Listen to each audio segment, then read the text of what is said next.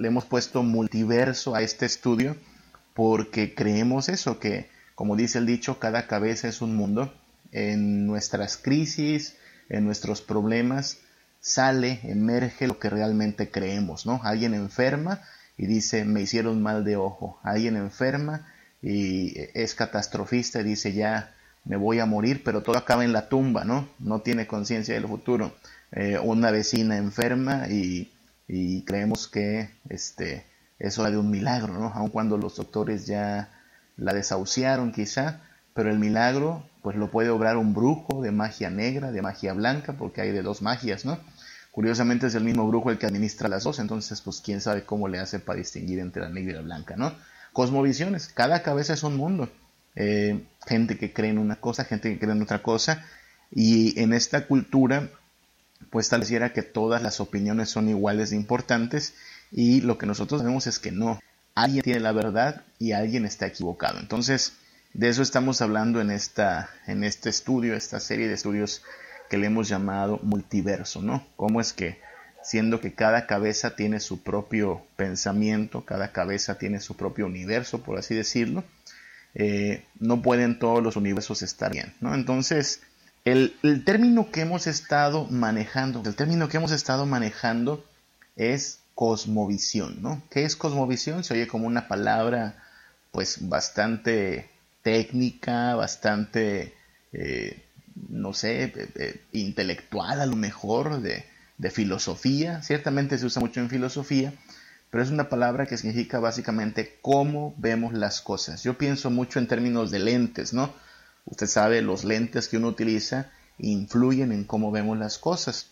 Si son unos lentes apropiados, si son unos lentes que ya nos quedan, si son lentes oscuros, también influyen en cómo vemos las cosas. Entonces, nuestra cosmovisión son, por así decirlo, los lentes a través de los cuales miramos, consideramos la realidad en la cual nos encontramos. Ahora, una definición más, más eh, un poquito más amplia sería hablar de cosmovisión como el sistema de creencias fundamentales acerca de las cosas. Hemos manejado esa eh, definición. Y hoy vamos a comenzar, decía, con el catálogo de cosmovisiones, o por así decirlo, vamos a comenzar a explorar el multiverso, ¿no? Todos los universos en los que las personas tratan de vivir, tratan de refugiarse. No todos creen lo mismo que usted, no todos creen lo mismo que yo.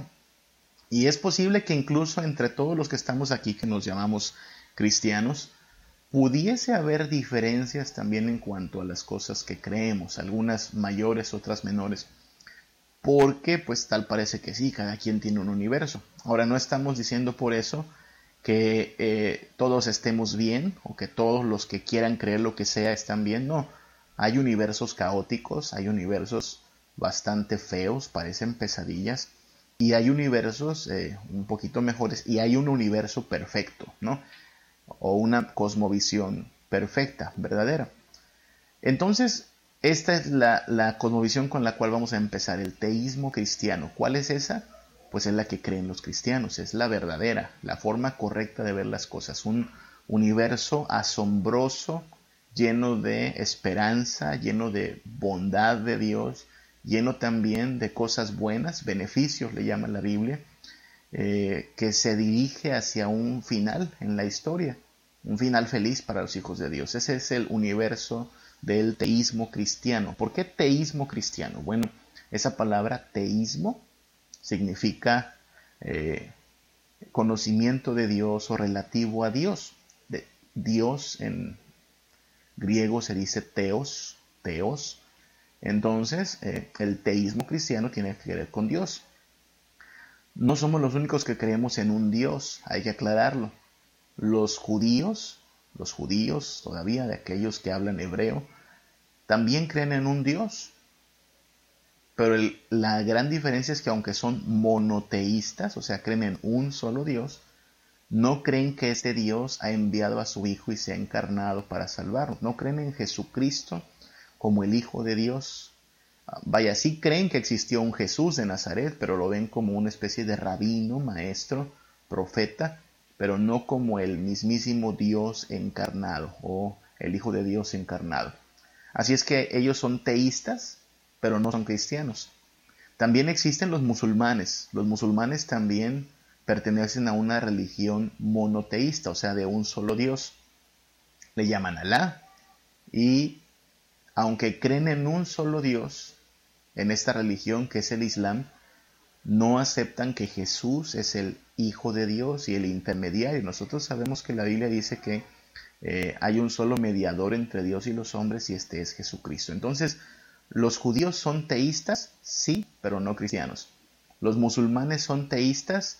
Sí, pero no cristianos.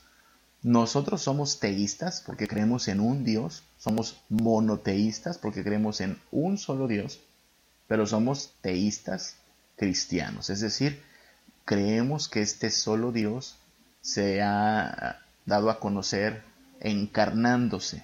El Hijo de Dios se ha encarnado y ha venido a salvarnos, por eso el teísmo cristiano. Hay siete preguntas que toda cosmovisión debe responder. Estas preguntas no pueden quedarse sin respuesta. Y entonces vamos a hacer estas siete preguntas desde el teísmo cristiano, ¿ok? Vamos a, a, poner a prueba el teísmo cristiano a ver si es coherente, a ver si en este universo hay caos o hay verdad, ¿ok? Estas preguntas, aquí están, en resumidas cuentas, son estas siete. ¿Qué es real? ¿En qué mundo estoy? ¿Qué soy? ¿Qué ocurre al morir? ¿Importa el conocimiento? ¿Qué es bueno y qué es malo? ¿Y qué sentido tiene la historia? Son siete cuestiones que en algún momento de nuestra vida todos nos hemos planteado. Quizá por ahí de la adolescencia, quizá en la juventud, quizá en alguna crisis existencial, todos hemos hecho alguna de estas preguntas, ¿no? ¿Quién soy? ¿De dónde vengo? ¿A dónde voy? ¿Qué es real? ¿Qué es verdadero, qué es bueno, qué es malo, qué sentido tiene la historia. Bueno, estas siete preguntas agrupan todos esos pensamientos, ¿ok? Y entonces lo que vamos a hacer es eh, poner a prueba al teísmo cristiano. Vamos a preguntarnos cómo responde el teísmo cristiano, cómo se responde desde este universo en el cual nos encontramos. Espero que nos encontremos todos nosotros como cristianos. ¿Cómo respondemos a estas preguntas? Y es importante tenerlo claro porque esto es parte de lo que nos sirve para testificar al incrédulo, al que vive en otro universo, creyendo en la magia, creyendo en la brujería, creyendo eh, en el sinsentido, creyendo que todo acaba en la tumba, creyendo en aluches, creyendo en buenas vibras, creyendo en el karma, en todas estas otras formas de tratar de explicar el universo, a nosotros nos sirve dar respuesta a estas preguntas, pues para estar preparados para cuando nos toque dar, dar testimonio de nuestra fe, ¿no? Entonces vamos a ir pregunta por pregunta desde el teísmo cristiano. Vaya, ¿cómo responde un cristiano? Esa sería la cuestión. ¿Cómo responde un cristiano a las preguntas como la número uno? ¿Qué es real? La realidad tiene que ver con todo aquello que nos rodea, pero también con todo aquello que existe, ¿no? Todo aquello que existe no solo desde nuestra percepción, hay cosas que no se pueden medir, hay cosas que no se pueden palpar, pero son reales. Por ejemplo, el dolor, el dolor no se puede medir tan fácilmente. Existe por ahí una ciencia que trata de lidiar con el dolor, la medicina, pero aún ellos entienden que pues lo que para uno es doloroso, para otro no es doloroso, ¿no? Por alguna razón descubro que al Axelito le tengo que dar más chancletadas para que entienda. A Greterita con una chancletada entendía, pero ese Axelito salió tremendo, hay que darle de a 3, de a 4, ¿se da cuenta? No experimenta dolor igual. Pero el dolor es real, ¿no? El amor es real, aun cuando no lo podemos ver, palpar, medir. Los doctores a veces dicen que el amor es producto de cambios químicos en el cerebro, pero esa es su perspectiva, ¿se da cuenta? Esos son sus lentes. Entonces, ¿qué es real? Y eso nos lleva a preguntarnos cuál es la causa principal de la realidad, o sea, cuál es aquella eh, cosa de la cual depende la realidad, que si la eliminamos, todo se va. Algo así como el tapón de la alberca, ¿no? ¿Dónde está el el centro que contiene, que soporta la realidad. Y para nosotros, la realidad máxima y la causa de todas las realidades o de todos los aspectos de la realidad, pues, es Dios. Cuando hablamos de realidad, hablamos de que Dios es el autor de la realidad. Existe lo que existe porque Dios lo trajo a la realidad. Entonces, ¿este Dios cómo es? vamos a empezar entonces a describir un poquito qué creemos acerca de este Dios, la causa primaria de todas las cosas. Bueno, Él es infinito. ¿Qué significa infinito? Pues que no tiene límites, ¿no? Este Dios no tiene límites, ni en fuerza, ni en conocimiento, ni en poder, ni en sabiduría, ni en justicia. Pero hay algo más también que decir acerca de este Dios. Este Dios no tiene principio ni final. Y en ese sentido, solo en ese sentido, necesitamos decir que técnicamente Dios no existe. No vaya a creer que estamos volviendo unos ateos, ¿ok? Déjenme explico a continuación. Lo que existe, existe porque fue traído a la existencia. Perdón que usemos redundancia en ello, ¿no? Usted y yo existimos, fuimos traídos a la realidad. Hubo una época en que Samuel Hernández no era, no existió, ¿no? En el siglo XIX yo no existía, en el siglo XVI yo no existía. Yo existía a partir de los años 80, ¿no? Cuando Agustín y Rosario pues engendraron a este chaparrito. Empecé a existir yo. Y mi existencia tiene un límite también. No sé cuándo, espero que falte mucho para eso, pero mi existencia en esta dimensión tiene un límite. A eso le llamamos existir. Algo que no era y de pronto aparece. Las plantas, los animales, la tierra misma existe. Hubo una época en la cual no existía la tierra, no había tierra y Dios la trajo a la existencia. Yo sé que a veces decimos Dios existe y, bueno, no, no, estoy diciendo que sea pecado Dios existe, solo siendo precisos con las palabras, Dios no existe en el sentido de que Él no fue traído a la existencia. Él no tuvo un principio, no tuvo un origen como nosotros sí. ¿Qué es más preciso decir? Bueno, Él es. Dios es. Ayer, hoy, siempre. Desde la eternidad. Él es. Nunca tuvo un principio, nunca tendrá un final. Él es. No hay problema si usted sigue diciendo que Dios existe, pero tratamos de hacer esta distinción para decir Dios, a diferencia de nosotros, del mundo, de la creación, de todo lo que es hoy parte de la realidad, Dios no tuvo un día cero. Nosotros tuvimos un día cero, un día a partir del cual se empieza a contar nuestra existencia. Dios no. Ahora, Él es, hay un Dios. ¿Cómo es este Dios? Vamos a enumerar algunas características. Es un Dios personal. A diferencia de algo, Él no es algo, Él es alguien. ¿Ok? Fíjese que hay gente que cree en el karma, pero cuando tú le preguntas, ¿y qué es el karma? Para ellos el karma pues es como una fuerza, pero impersonal. No dices cosas como el karma me ama, el karma me cuida, voy a orar al karma. No, no, no, es una fuerza, es algo. Pero este Dios, el Dios del teísmo cristiano, es alguien, ¿ok? Es alguien. Y es alguien complejo, no es alguien cualquiera, ¿eh? Es tan complejo que es un Dios en tres personas, cosa bien difícil de comprender con nuestra mente. De hecho, esa es una palabra importante también. Es incomprensible. No quiere decir que no podemos conocer acerca de Dios, conocemos lo que Él nos ha revelado, pero lo que me refiero con incomprensible es al hecho de que no lo podemos comprender, no lo podemos abarcar. Es como si usted tratara de abrazar a un elefante. No, el elefante está más allá de nuestros brazos, a menos que tenga usted brazos de tres metros, ¿no? No, no se puede. Nuestros brazos pequeños comparados con la grandeza de un elefante, no lo pueden comprender, no lo pueden abarcar. Tratar de comprender a Dios es como tratar de vaciar todo el océano o todos los mares en un vaso de agua. Es no lo puede, el vaso no puede comprender tanta cantidad de agua. Entonces es una persona, Dios, compleja, porque es un Dios en tres personas eh, y es incomprensible. No sabemos todo acerca de Dios, no sabemos todo acerca de las cosas. Hay cosas a las cuales nosotros como humanos tenemos que contestar, no sé.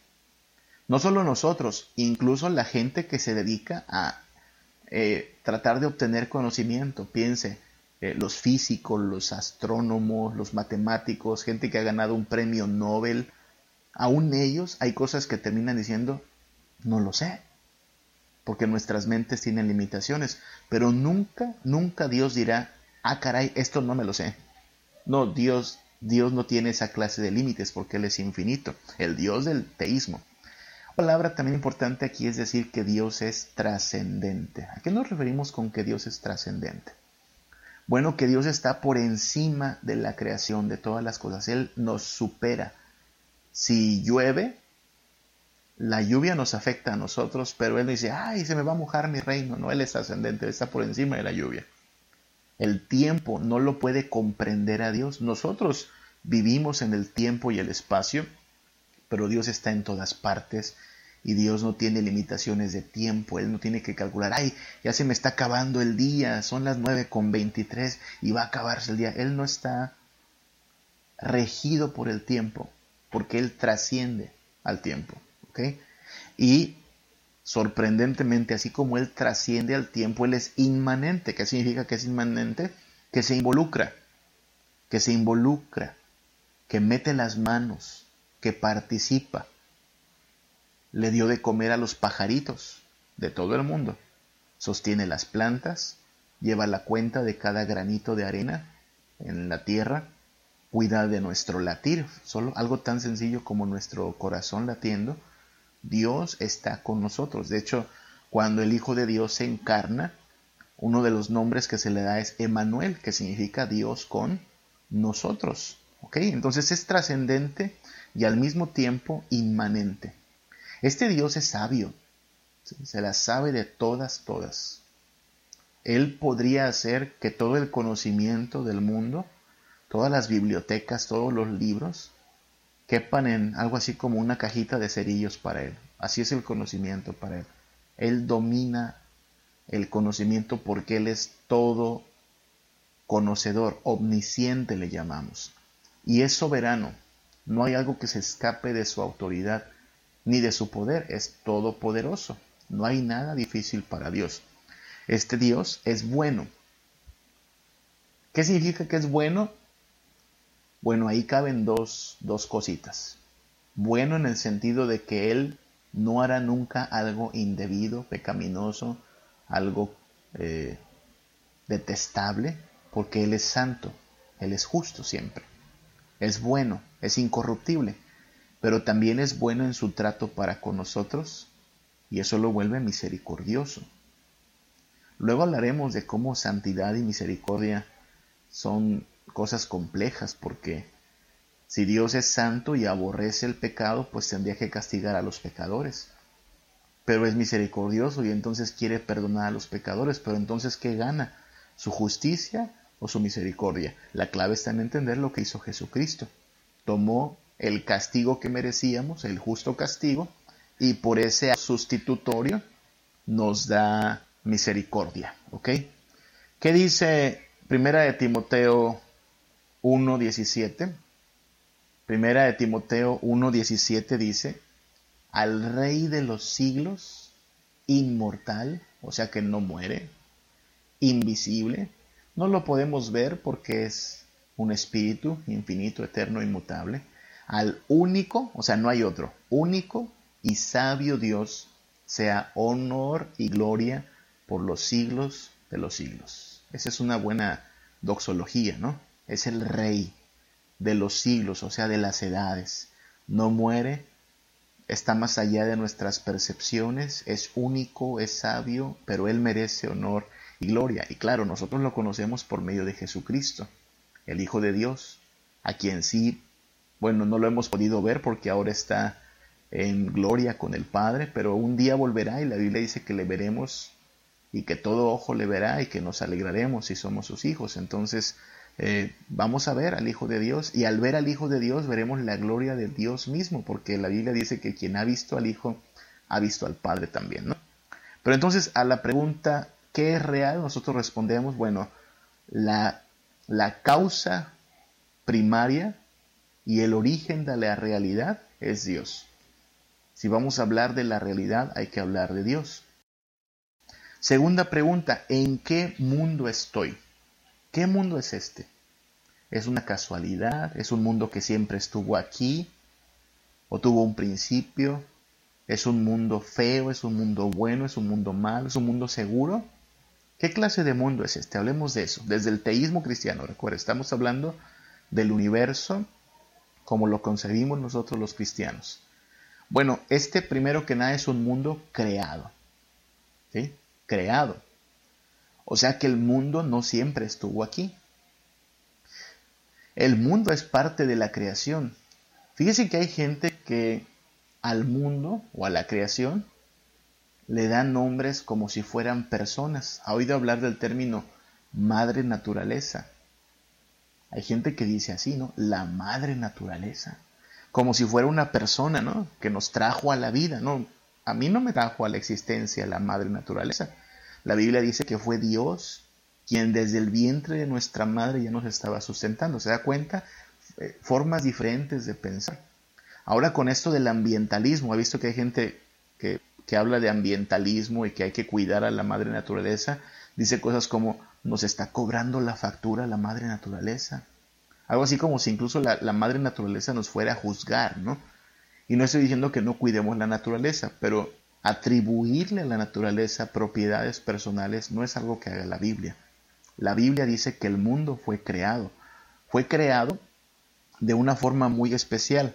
Le llamamos ex nihilo. Esa puede parecer una terminología un poco rara, pero ex nihilo significa de la nada, ¿ok? O sea, no es que algo así como que Dios vio por ahí eh, materiales que estaban desde quién sabe cuándo y dijo, pues vamos a hacer el mundo. No, no, no, no, no había materia previa. Dios lo creó de la nada. Si hubiese tenido Dios una materia previa, o sea, si algo hubiese existido antes que la tierra y Dios solo llegó y le dio un uso, entonces habíamos de preguntarnos, ¿quién creó aquello que Dios utilizó para crear la tierra? Y entonces algo sería más grande que Dios, pero no.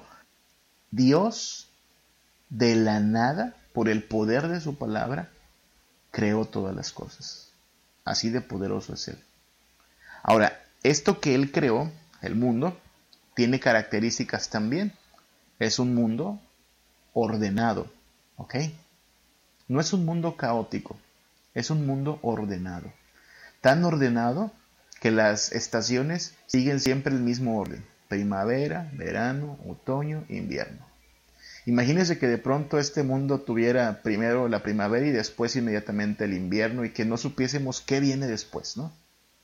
Gira a la misma velocidad. Cada día giramos una vuelta sobre nuestro eje, siempre a la misma velocidad. Imagínense que un día girara a más velocidad, un día más lento, sería una locura, sería un caos, aparte de los, las catástrofes que sobrevendrían por esa variable, ¿no? No, siempre constante, siempre continua. A mi hija le acaban de encargar una tarea acerca de las fases de la luna y también luna creciente, luna menguante, cuarto menguante, siempre el mismo orden. ¿Ok? Hay orden en la creación. ¿Quién puso ese orden? Pues Dios. Dios puso ese orden en la creación. No es caótico, no es un caos. Es un mundo bonito porque tiene orden. Ahora, es un sistema abierto. No voy a detener aquí un poquito porque hay que explicar esto un poquito, ¿ok? Pero no sé cuántos aquí de los conectados trabajan en el área de la informática o sistemas o computación.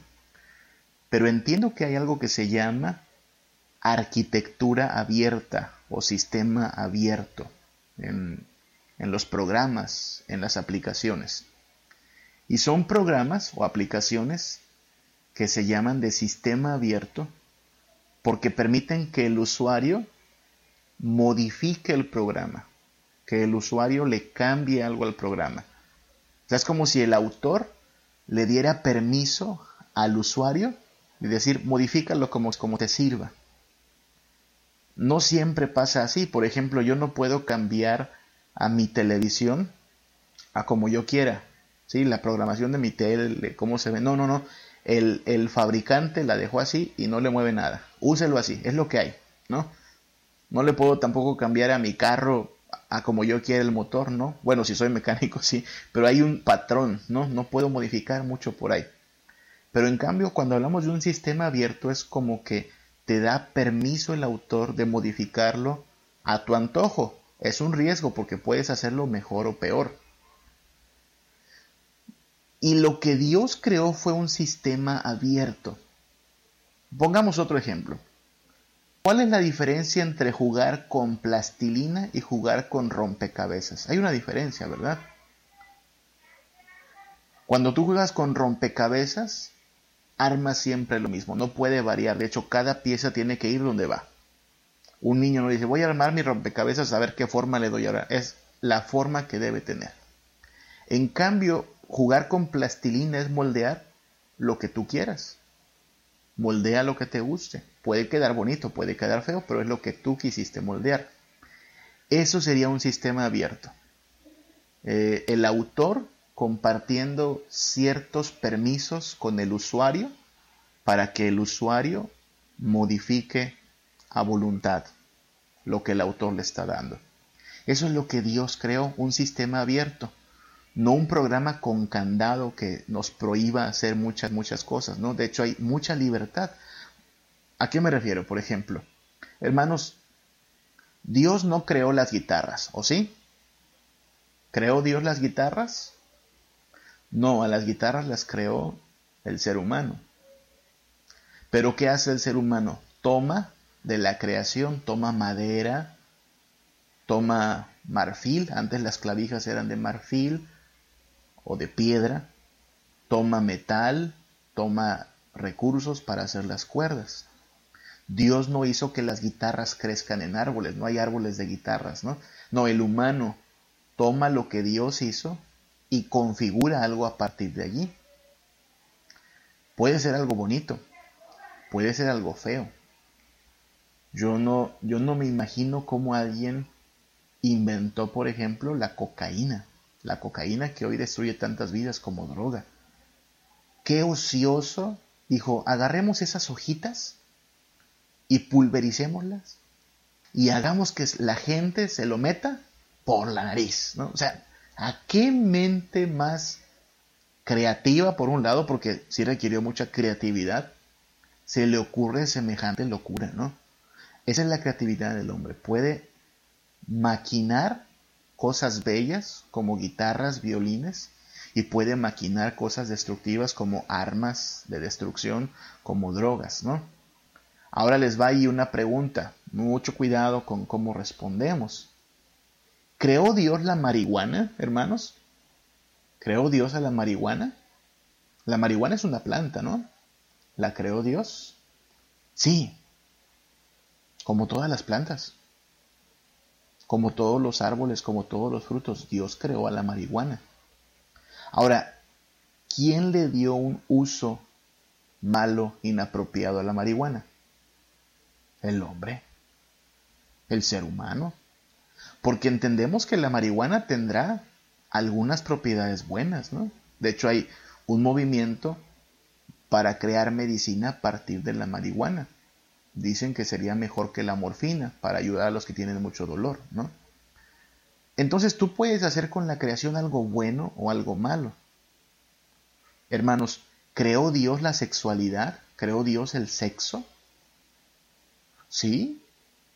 De hecho, nos creó en la capacidad de ejercer nuestra sexualidad, hombre y mujer, y de disfrutarla. Si usted estudia un poquito la anatomía del ser humano, se dará cuenta que hay partes del cuerpo cuya única función, cuyo único propósito es experimentar placer. Así es que Dios no está en contra ni de la sexualidad ni del placer. Ahora, Dios estableció que el marco en el cual se disfrute de ese regalo que es la sexualidad se llame matrimonio. Un hombre y una mujer unidos en matrimonio. ¿Y qué hizo el hombre? ¿Sabe qué hizo el hombre? Inventó el adulterio. El hombre inventó el adulterio. El hombre inventó la pornografía. El hombre inventó la violación. Todos estos son pecados, pero ¿quién los maquinó? El hombre, tomando lo bueno de la creación y corrompiéndolo. ¿Por qué? Pues es parte de lo que ocurre cuando vives en un sistema abierto. Dios permite que el hombre participe y como el hombre está en un problema que es la caída, el pecado, pues sí, va a tender a hacer cosas malas. Todavía tiende a hacer cosas bonitas, ¿no? Como arte, como música, cosas buenas, como medicina, como construir edificios muy bonitos, pero también puede hacer cosas muy malas. ¿Por qué? Pues porque en este mundo en que nos encontramos, Dios decidió que el sistema quede abierto. Y nos dijo algo así como, órale, criaturas mías, hagan lo que quieran, lo que puedan. Y muchos hacen cosas más o menos buenas, otros hacen cosas muy malas. Necesitamos que Dios nos ayude para hacer cosas realmente buenas, ¿ok? ¿Qué dice la Biblia? Dice la palabra de Dios en Hebreos 11:3 que nosotros creemos por la fe haber sido constituido el universo por la palabra de Dios, de modo que lo que se ve fue hecho de lo que no se veía. Ahí está Dios haciendo todo de la nada. Salmo 104, versículo 24.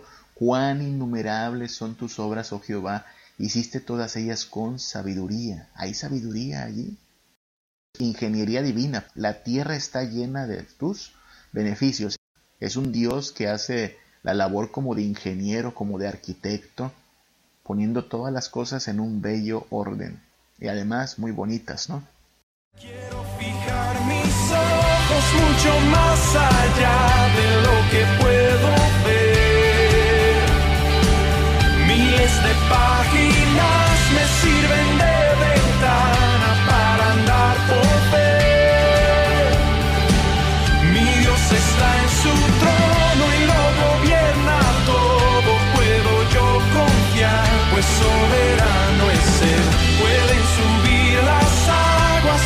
está mi alma cuando fue